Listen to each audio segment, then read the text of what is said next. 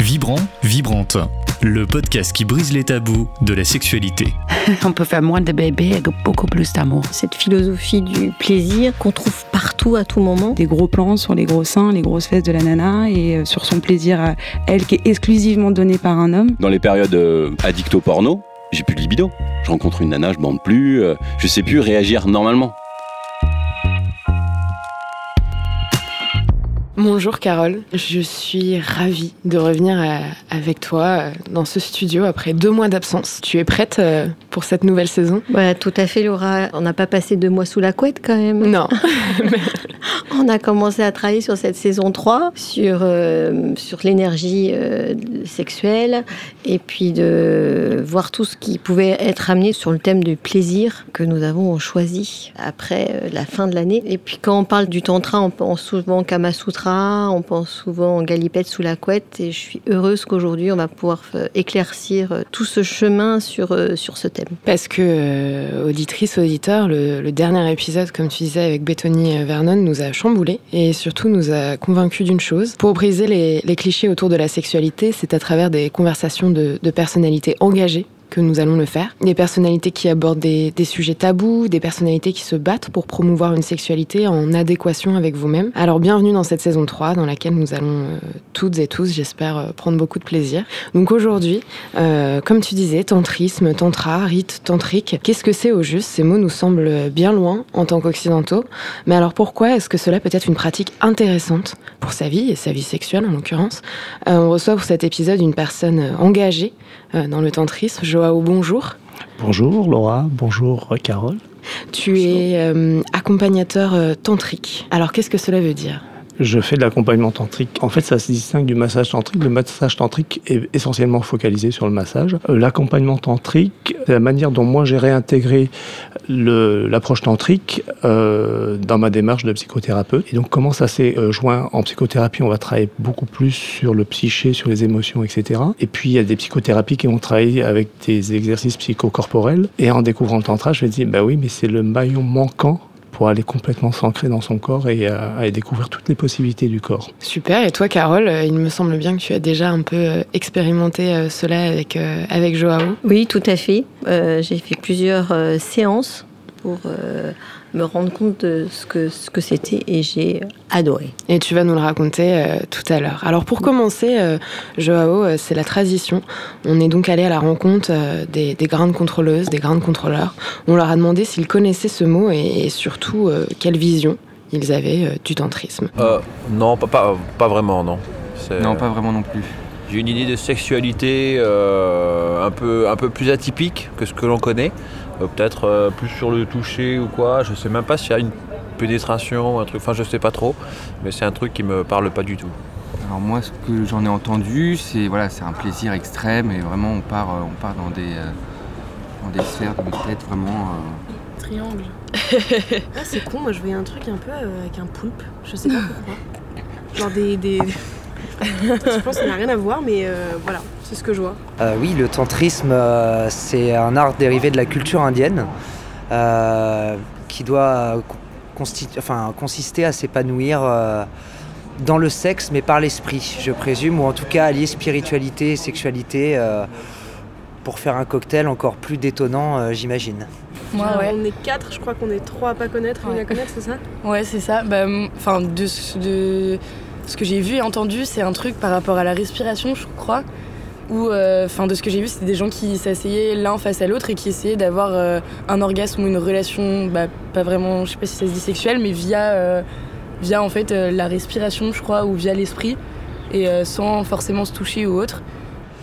J'ai jamais essayé, mais j'imagine que ça marche. Hein. Il y a d'autres choses assez, assez sympas dans la culture indienne, notamment sur la spiritualité, l'art de vivre, etc vu qu'ils ont inventé le Kama Sutra, je pense que les, les dérivés doivent être euh, quand même assez, euh, assez probants. Alors, je, déjà, avant de, de, de comprendre ce qu'est le tantrisme, quelques réactions euh, sur ce que nous ont dit euh, ces passants Beaucoup de sourires, en fait, en, en, en, entendant en fait toutes les projections, tous les fantasmes qu'il y a autour du tantra. Alors, je dis tantra et pas tantrisme, parce que tantrisme, c'est le mot euh, qu'on va utiliser nous en tant qu'occidentaux, alors qu'en fait, le, le, terme exact, c'est tantra. Tantra, en fait, le, le terme en sanskrit, ça représente le métier à tisser.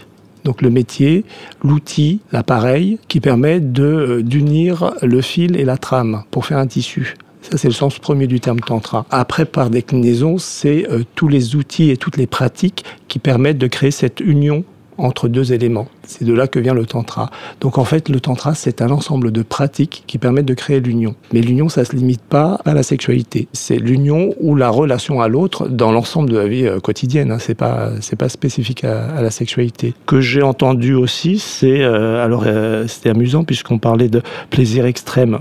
Oui et non. C'est-à-dire que c'est pas la finalité du tantra, c'est pas d'aller dans le plaisir. La finalité du tantra, c'est d'aller dans la libération, la libération de l'énergie sexuelle qui peut passer par plein de formes différentes, pas uniquement la sexualité. On parle d'énergie sexuelle dans le tantra, et pas forcément de sexualité ou de sexe. Mais à ce moment-là, est-ce que tu peux nous dire le rôle de l'énergie sexuelle? Parce que euh, en tant que sexologue, nous, on est toujours sur une énergie sexuelle, c'est une énergie de vie, parce qu'on dit souvent s'il n'y a pas d'envie, il n'y a pas de vie. Et donc, qu'est-ce que tu peux nous dire sur cette énergie sexuelle qui est très importante pour nous tous au quotidien? Oui, bah, c'est l'énergie première, c'est l'élan vital, c'est ce qui fait que vous êtes en vie, que le matin vous levez pour aller travailler, pour faire des choses dans votre vie, c'est ce qui vous mobilise. Donc quand il n'y a pas de désir et quand, il n'y a pas de cette énergie-là, effectivement, vous avez des gens qui sont complètement à plat. Donc vous voyez que cette énergie sexuelle, dite sexuelle parce qu'elle vient de cette région-là, elle peut être investie dans plein de domaines, y compris euh, c'est l'énergie qui est la source de la créativité, par exemple. Si on peut me parler des chakras, du premier et du deuxième chakra, si j'ai bien compris sur les chakras, où se place l'énergie de cette énergie sexuelle, dite sexuelle. J'aime bien le fait de dire dite sexuelle. Sinon, quand on dit sexuelle, on pense toujours à sexualité, pénétration, euh, toutes ces choses-là. Oui, c'est-à-dire qu'en fait, là, il faut qu'on prenne un petit peu de recul sur juste la partie sexualité pour aborder le tantra dans sa globalité et puis après expliquer pourquoi la pratique du tantra et du massage tantrique, pourquoi ça vous conduit à avoir une meilleure sexualité. Alors les chakras en sanskrit ça, signifie roue. C'est euh, alors l'exemple que j'utilise toujours c'est euh, c'est comme le rond-point des Champs-Élysées. Vous avez plein de routes qui arrivent sur le rond-point des Champs-Élysées et plein de routes qui en partent. Et quand le rond-point est bouché, euh, bah, ça circule plus. Et vous imaginez que dans votre corps, il y a plein de méridiens et de flux d'énergie qui circulent dans tous les sens. Et puis à certains endroits, il y a des, euh, des ronds-points, des roues, euh, où il y a une plus forte concentration d'énergie puisqu'il y a plus de circulation. Donc les chakras, on en a des milliers dans le corps et il y en a sept principaux qui sont le long de la colonne vertébrale en partant du périnée jusqu'au sommet du crâne. Et c'est euh, une partie du massage tantrique et du tantra consiste à ouvrir ces chakras, donc enlever les bouchons dans le rond-point des Champs-Élysées pour que l'énergie circule. Et quand vous êtes bloqué dans votre vie ou même dans votre sexualité, c'est que ça bloque au niveau de certains chakras.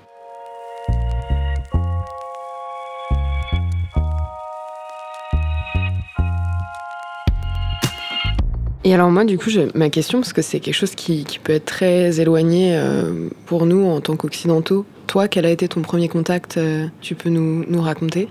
Ah oui, oui, très bien. Euh, en fait, curieusement, d'abord, je, je n'ai jamais voyagé en Inde. Je n'ai pas été initié là-bas. Déjà parce qu'en fait, le tantra tel qu'il existe aujourd'hui, on en trouve beaucoup en Europe, et c'est plutôt du néo-tantrisme. C'est-à-dire que ce sont des adaptations. Osho a commencé à faire le travail euh, dans les années 60-70, et il a commencé à faire les adaptations au monde occidental. Tout simplement parce que ça renvoie à une cosmologie qui n'est pas du tout la nôtre à des concepts qui sont pas du et une façon de penser qui est pas du tout la nôtre. La manière de voir la vie, la mort. Euh, nous occidentaux, on est très très euh, limité dans nos conceptions du fait qu'on a une tradition religieuse monothéiste où le corps est coupé de l'esprit.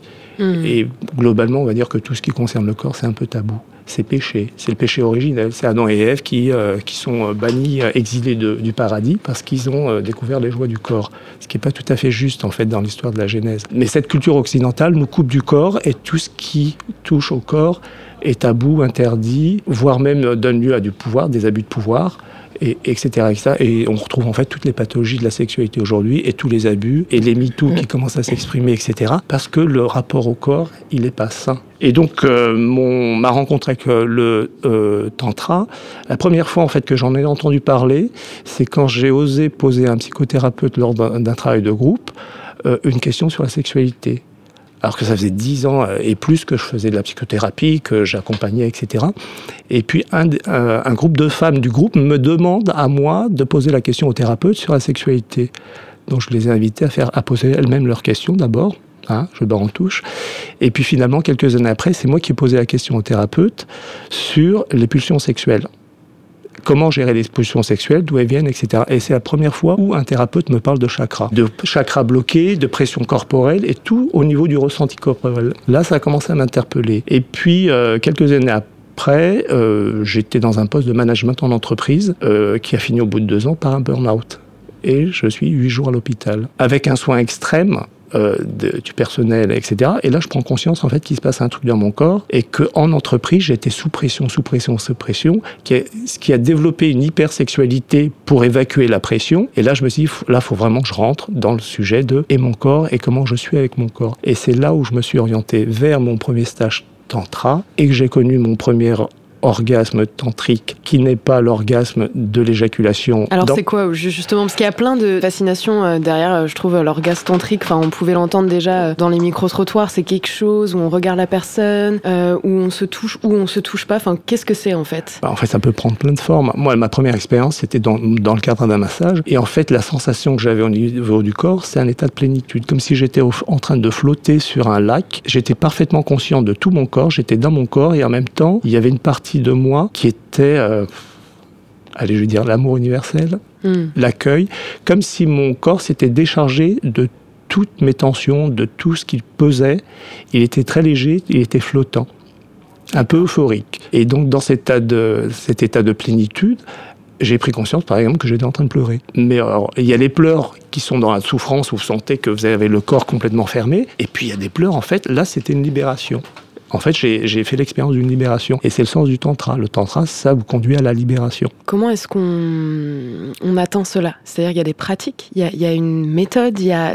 Tantra, ce ne sont que des pratiques, des rituels. Hmm. Alors, non, non mais c'est ça, c'est que tant qu'on ne l'a pas vécu, c'est complexe d'expliquer parce que c'est une série de rituels et puis c'est vraiment cette connexion au corps qui est importante. Ce que, ce que tu dis, c'est que on, enfin, on le met tout le temps de côté, notre corps. Et, comment on, on, se remet dedans pour toute sa vie Bon, nous on parle de sexualité, mais aussi pour sa sexualité. Hmm.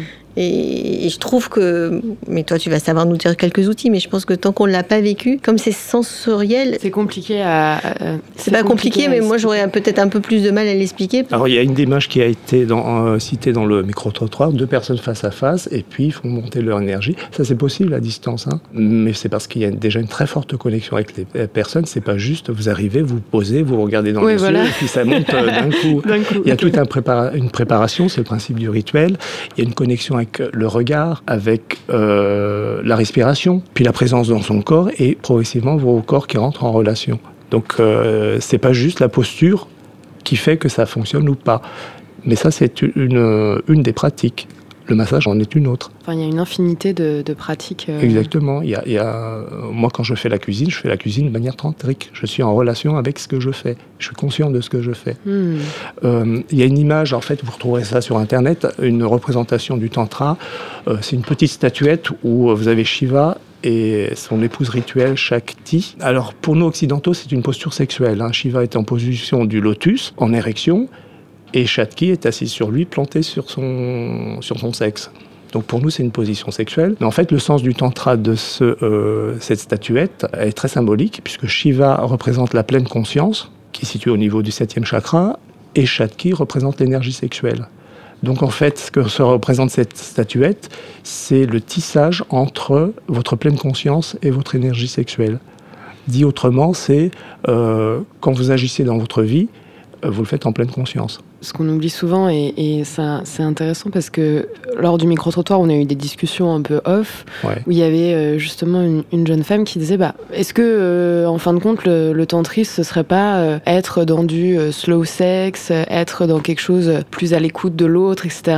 Et moi, la réponse en tout cas que j'ai donnée à ce moment-là, c'est non, non, je crois qu'il y, y, a bien des pratiques, ce qui fait que ça, ça diffère de, de, de ces autres manières de, dans la sexualité.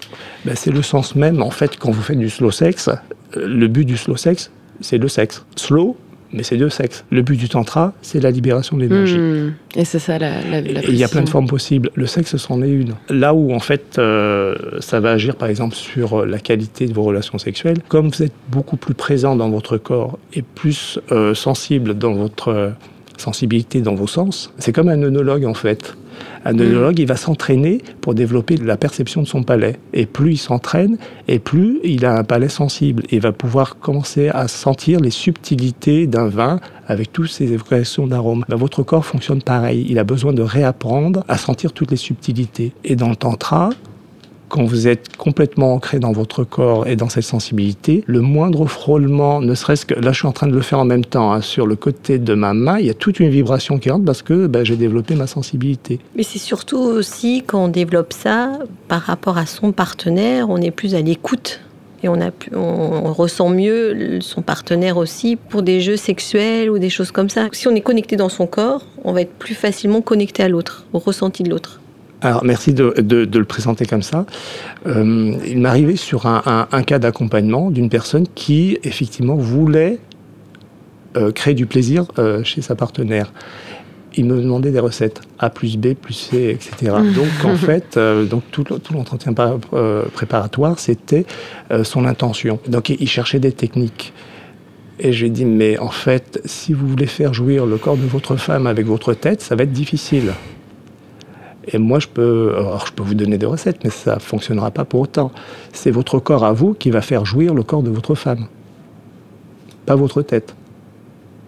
Et la stupéfaction. Ce que, ce que je lui ai dit, c'est que ce que vous pouvez faire, c'est que euh, ce qu'on peut faire dans le tantra, c'est que vous vous reconnectiez avec votre corps, et à partir du moment où vous êtes en relation avec votre corps, votre corps, il sait ce qu'il doit faire avec le corps de votre femme. Euh, et précision, l'objectif, enfin l'intention du tantra, c'est pas du tout d'aller dans l'orgasme ou de devenir multi-orgasmique, même si c'est un résultat possible. Euh, on va dire que c'est un effet collatéral, c'est la conséquence. La conséquence d'être, euh, de sentir son corps fait qu'il devient plus sensible et du coup, vous atteignez plus facilement l'orgasme.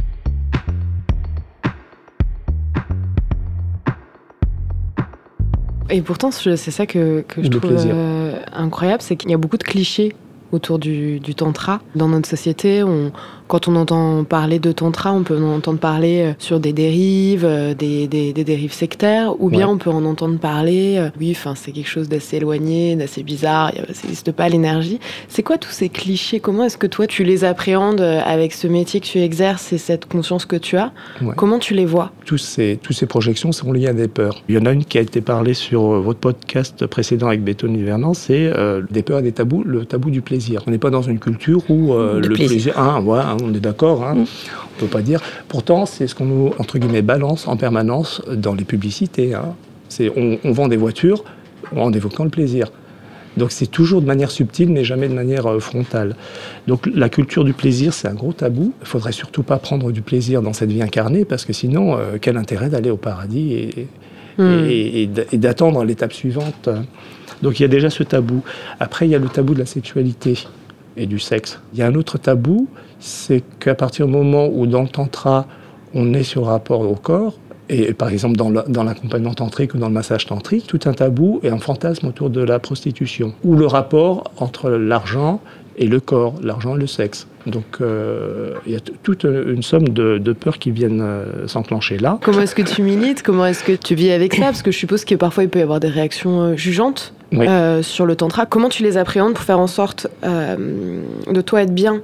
Euh, dans, ton métier, dans, ta vie, et puis aussi être porteur du message que, tu as envie de délivrer malgré toutes ces réactions euh, stéréotypées qui peuvent aller à l'encontre de ce que, que tu as envie de faire. Je, vais répondre avant pour toi, parce qu'effectivement, toutes ces, tous ces idées reçues qu'on a sur toute la sexualité, toutes ces choses-là, toutes les, j'ai envie de dire les dérivés et compagnie, la seule chose, il me semble, et que, ce que tu es vraiment, c'est l'incarnation. C'est-à-dire qu'à partir du moment où on connaît Joao, on ose à les découvrir, parce que la première séance est une séance de découverte, c'est tellement incarné qu'on n'a plus d'idées reçues. C'est tel, le rituel est tellement posé que voilà, tout, tout, tout, tout, disparaît sur les idées reçues. Et je pense que ça, c'est une force qu'on, que chacun d'entre nous, on pourrait avoir, c'est être incarné hmm. pour défendre euh, ce, à quoi on croit. On ne fait pas du tantra de 5 à 7. C'est on est tantrika ou on ne l'est pas. Hmm. C'est vraiment l'intégrer dans sa vie au quotidien.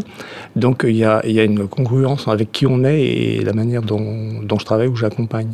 Après, en fait, quand les personnes arrivent, forcément, ils arrivent avec tous leurs fantasmes, leurs projections. Euh, ça, c'est quand ils viennent en séance. Donc, ils ont déjà fait une démarche. Donc, le premier truc, c'est poser le cadre. Mais le cadre, c'est pas quelque chose d'enfermant. C'est au contraire une invitation à l'ouverture. C'est simplement euh, au moment où je pose le cadre et j'explique tout ce qui va se passer, hein, c'est le principe du consentement éclairé, il faut que la personne en pleine conscience sache dans quoi elle s'engage. À partir du moment où la personne a fait la démarche de venir dans une séance, la première séance en fait c'est juste pour expliquer ce que c'est et pour... Euh, en fait je m'adresse à leur mental. C'est le mental qui, qui génère toutes les peurs. D'abord rassurer le mental avant de partir sur, euh, enfin avant de partir, avant d'aller travailler sur le corps. Lui, il a besoin d'être rassuré. C'est carré, c'est cadré, etc.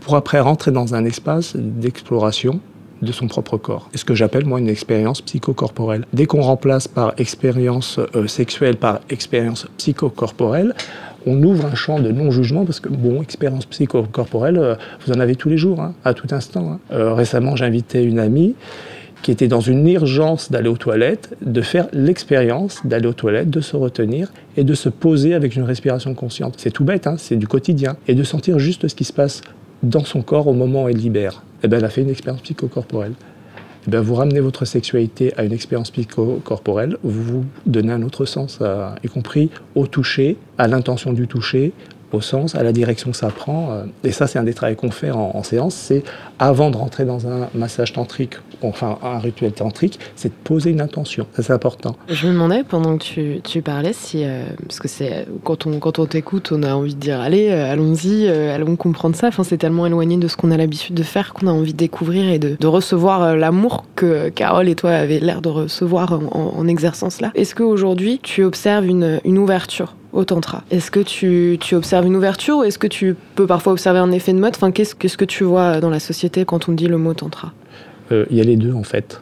Euh, réponse de Normand, euh, peut-être bien que oui, peut-être bien que non. En fait, il y a les deux. Il y a une ouverture parce que tout le développement personnel qui se fait depuis des années, hein, c'est depuis des décennies, et puis la conscience de la planète. En fait, ça, vient, ça va rejoindre d'autres choses qui émergent. Bah, tout va dans le même sens, dans la même direction c'est cette unité, cet euh, amour inconditionnel, etc. Donc il y a une ouverture des consciences et les gens commencent à franchir ça et, à, reconnaître que si on n'est pas connecté à son corps, comment on peut être connecté à la planète? Parce que son corps fait partie de la planète, son corps fait partie de la nature.